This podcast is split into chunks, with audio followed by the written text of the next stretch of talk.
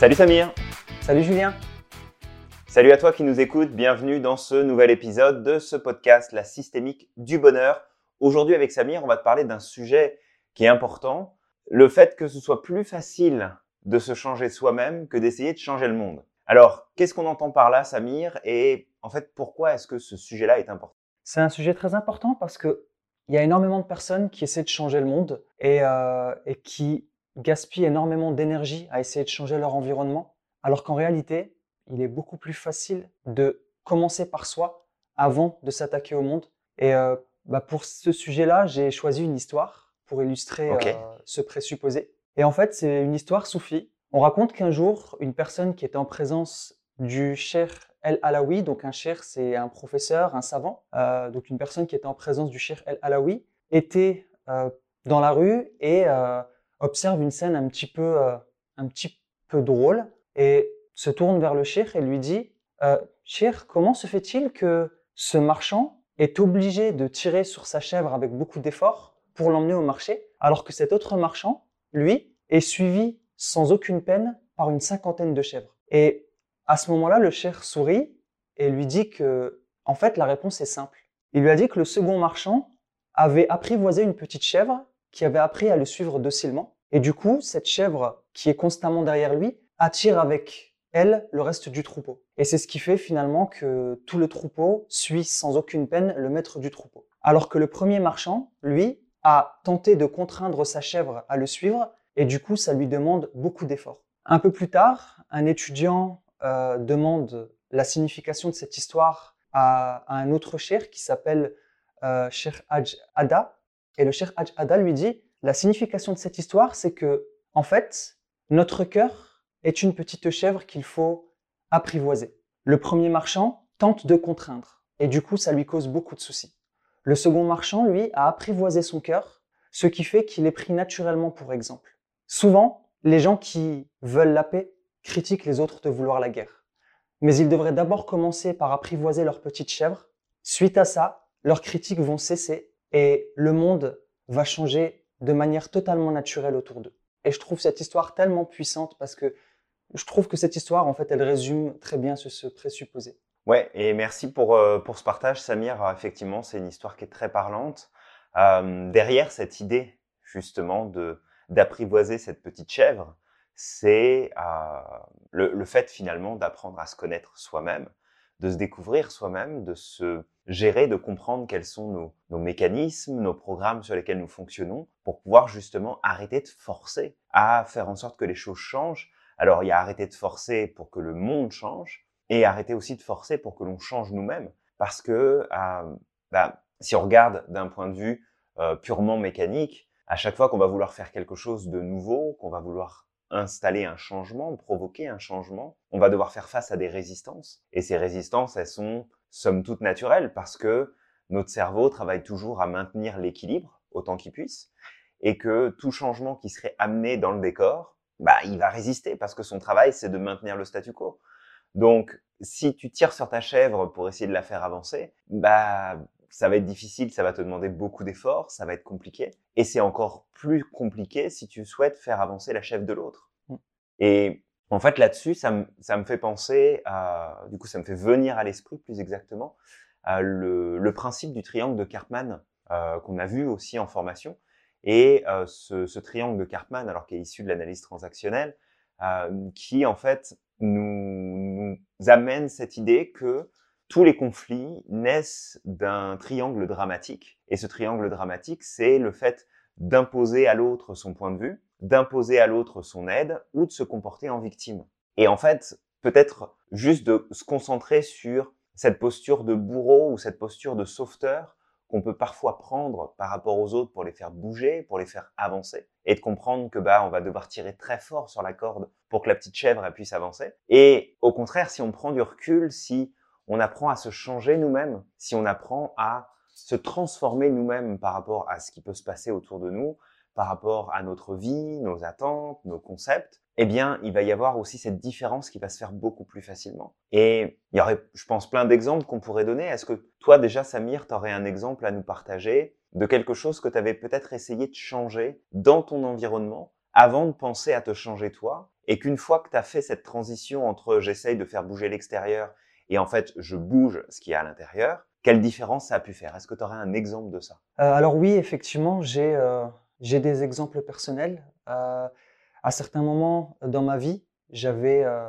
j'avais vécu des choses un petit peu compliquées, que ce soit au travail, que ce soit avec les amis ou même dans mon environnement familial. Et je comprenais pas trop ce qui se passait autour de moi et j'avais envie que ça change. J'avais envie d'aider les autres justement à changer, à évoluer.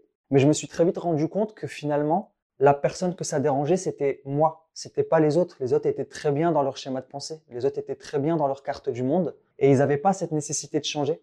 Et à un moment, ça m'a coûté beaucoup d'énergie et ça a fini par me désaligner parce que je me disais, mais non, mais c'est pas possible. Et, euh, et, je me suis dit qu'en fait, finalement, le, la meilleure manière de changer le monde, c'était d'abord de se changer soi-même. D'ailleurs, Rumi disait que avant, euh, j'étais intelligent, je voulais changer le monde. Maintenant, je suis sage, j'ai décidé j'ai décidé de me changer moi-même. Mmh et je me suis dit que finalement, la meilleure solution pour inspirer les autres, pour permettre aux autres de, d'élargir leur carte du monde, c'était d'incarner ce changement, d'incarner cette nouvelle possibilité qu'ils n'arrivent pas à imaginer. Euh, et après ça, de devenir effectivement un exemple, une espèce de portrait, de dire bah, finalement, en fait, ça, c'est possible. Changer le monde, c'est possible, puisque ouais, de le montrer. autour de lui, il change le monde. Donc euh, ça, c'est un peu mon, mon exemple euh, personnel. Ok. Euh, merci pour ça. Alors, c'est effectivement un exemple qui parle, euh, qui parle, je pense, à beaucoup de monde. Et euh, j'aime beaucoup cette, citation, justement, de se dire, OK, j'ai été intelligent à un moment donné parce que je voyais des moyens de faire changer les choses, de faire bouger les autres. Et puis après, bah, je suis allé vers cette sagesse en me rendant compte que, bah, en fait, c'est moi qu'il faut que je change. C'est sur moi que je dois travailler pour pouvoir effectivement inspirer. Et tu vois, en, en parlant de ça, en t'écoutant, ça me fait revenir à euh, ce, sentiment peut-être inconfortable euh, que j'ai pu avoir euh, quand j'étais plus jeune, où cette envie, ce besoin profond de d'aider l'autre, d'apporter des solutions, d'apporter des réponses, et en fait toute la frustration que ça a pu amener, d'apporter du soutien mais de voir que rien ne change, d'apporter des réponses ou des solutions et de voir qu'elles ne sont pas appliquées, qu'elles ne sont pas écoutées. Et on est clairement dans le triangle de Cartman. Hein. Je viens de sauver alors que tu m'as rien demandé, ou je te donne mon avis alors que tu m'as pas posé la question. Et c'est vrai qu'à un moment donné, c'est de se dire, OK, comment est-ce que je peux sortir de cette frustration profonde, que de tous ces efforts que je fournis, de tout ce travail que je déploie pour faire bouger les choses.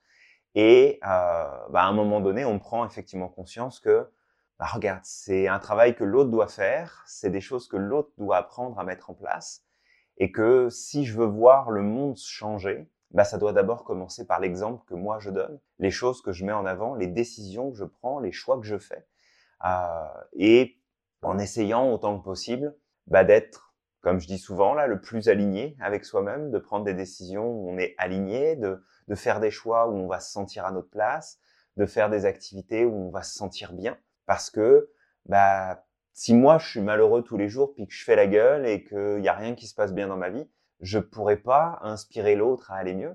Par contre, quand tu commences à travailler sur toi, que tu commences à, à te transformer personnellement, là le monde, alors le monde souvent peut réagir en mode euh, pourquoi tu fais ça, euh, ça sert à rien, ça changera rien, tu perds ton temps, c'est inutile, etc.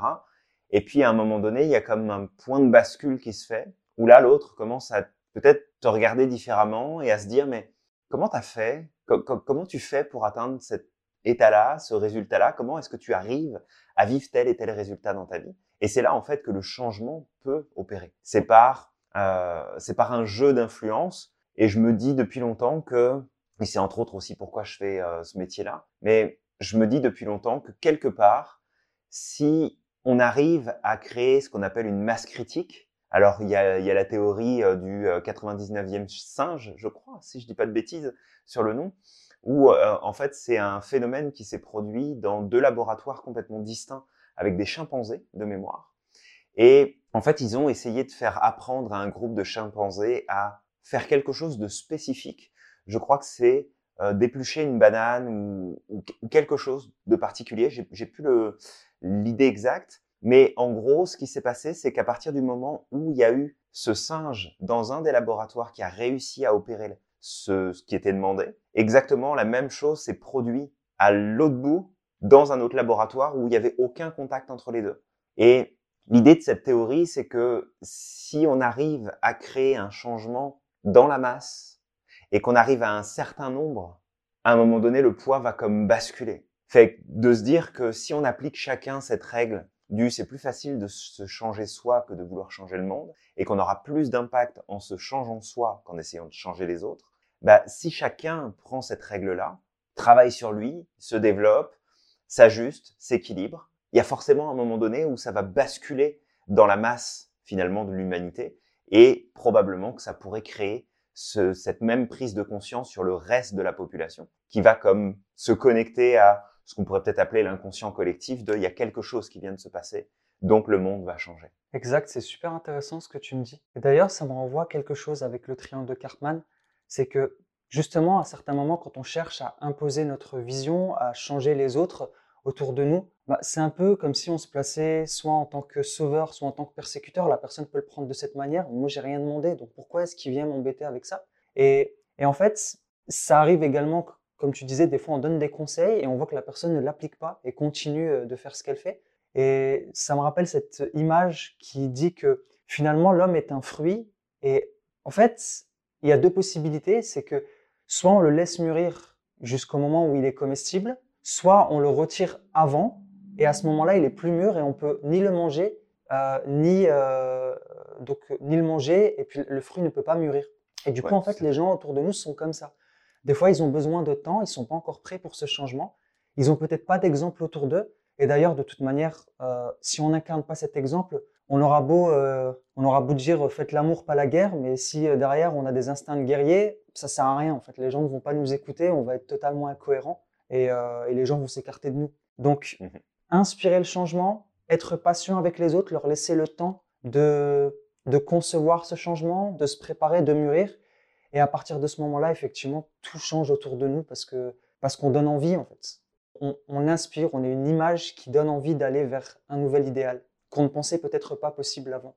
Exact, exactement. Et de toute façon, après, c'est c'est important de, de garder en tête ce principe-là parce que quelque part, si nous on peut travailler sur nous prendre conscience que on n'a pas besoin de changer l'autre il y, a quelque chose qui est assez amusant, euh, par exemple, dans un couple, euh, souvent ça va se produire. C'est tu vas te mettre avec quelqu'un, puis tu vas travailler très fort pour changer ce quelqu'un, pour que ça colle exactement à ce que tu aimerais que la personne soit, que, euh, que tu règles effectivement le, le, comportement, les attitudes, les façons de faire. Et en fait, il va arriver un moment donné où tout ce changement que tu as mis en place, bah, tu vas pas l'aimer, puis du coup, ça va pas te plaire. Alors que si tu travailles sur toi et que tu fais en sorte d'être bah, une source d'inspiration parce qu'on peut tous être l'inspiration de quelqu'un d'autre. Euh, on n'a pas besoin d'être euh, un grand gourou, un grand sage, un, grand savant pour pouvoir être une source d'inspiration pour notre entourage. Mais que si on travaille à comme être notre propre point de référence pour dire, bah voilà, je, je travaille sur moi, je me développe. Et alors, c'est dommage, j'ai plus le nom de cet acteur. Euh, je ne me souviens plus de qui c'est qui avait euh, tenu ce discours-là que j'avais trouvé génial. Euh, du coup, il faudra peut-être que je, je, regarde pour retrouver ce nom. Mais en gros, cet acteur, à un moment donné, a dit, en fait, chaque jour, ce que je fais, c'est que je pense à la version que je serai dans dix ans. Mmh. Et que le modèle que je veux suivre, c'est la personne que je serai dans dix ans. Fait que mon idéal a toujours dix ans d'avance sur moi. Mmh. Mais moi, je tends à agir, à me comporter, à décider, à faire des choix en fonction de la personne que je peux devenir dans dix ans.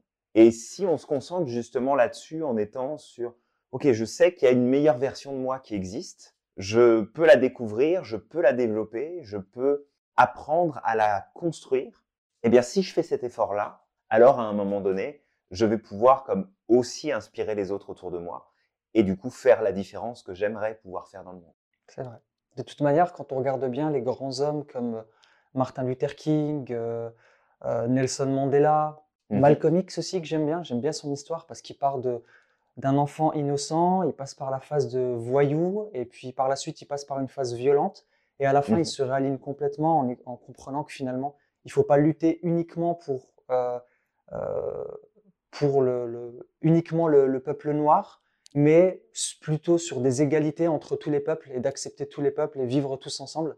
Et euh, Et en fait, toutes ces personnes, au départ, n'étaient pas forcément... Euh, le changement ne s'est pas fait tout de suite. Le changement s'est fait longtemps après. Et d'ailleurs, pour reprendre l'exemple de Martin Luther King, euh, c'est, je pense que c'est grâce à ce qu'il a fait, à tout le travail qu'il a fait, que plusieurs années plus tard, des, une vingtaine, une trentaine, une quarantaine d'années plus tard, les États-Unis ont eu un président noir euh, à la tête du pays, Barack Obama. Et mhm. ce changement-là, en fait, c'est, il faut vraiment comprendre que c'est en travaillant sur soi, en étant patient, en, en faisant preuve de, d'ouverture au maximum, rien imposer. C'est comme ça que le monde pourra changer dans le futur. Ouais, je, je suis tout à fait d'accord avec toi et, et peut-être une précision que euh, j'apporterai là-dessus, euh, en tout cas pour moi qui a beaucoup de sens, c'est que mm. les changements qui ont pu s'opérer dans l'histoire de cette façon-là, quelles que soient les causes qui ont été défendues, quels que soient les éléments qui ont été mis en avant, souvent ce changement-là, il s'est opéré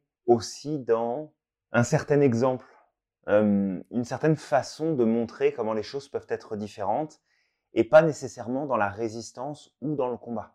C'est que tout, changement, et je le crois, ne doit pas nécessairement passer par un combat qui va amener de la résistance, qui va amener des complications, qui va amener euh, des, des, divergences et qui va en fait créer un clivage encore plus important entre les différentes façons de penser parce que on l'a vu, hein, il y a la carte du monde. Fait que si moi, Samir, demain, je te dis, euh, bah écoute, c'est pas bien de faire ça ou de faire ça ou tu devrais faire comme ça, je viens faire percuter ma carte du monde sur la tienne. Et bah, en fonction peut-être du terrain déjà existant, soit tu vas te mettre en résistance, soit tu vas peut-être ouvrir un petit peu la porte pour te dire, ok, je vais peut-être y réfléchir, ça serait intéressant. Mais mmh. si je viens à te montrer ce changement, à te montrer par l'exemple ce qui pourrait se produire, qu'est-ce que ça pourrait t'apporter, qu'est-ce que ça pourrait changer pour toi, bah, il y aura beaucoup plus de chances que tu adoptes finalement cette idée, cette façon de faire, cette façon de penser, parce que ça va résonner avec ta carte du monde, tu vas l'ouvrir, et là, tu vas décider d'adopter un changement ou un autre, une vision ou une autre.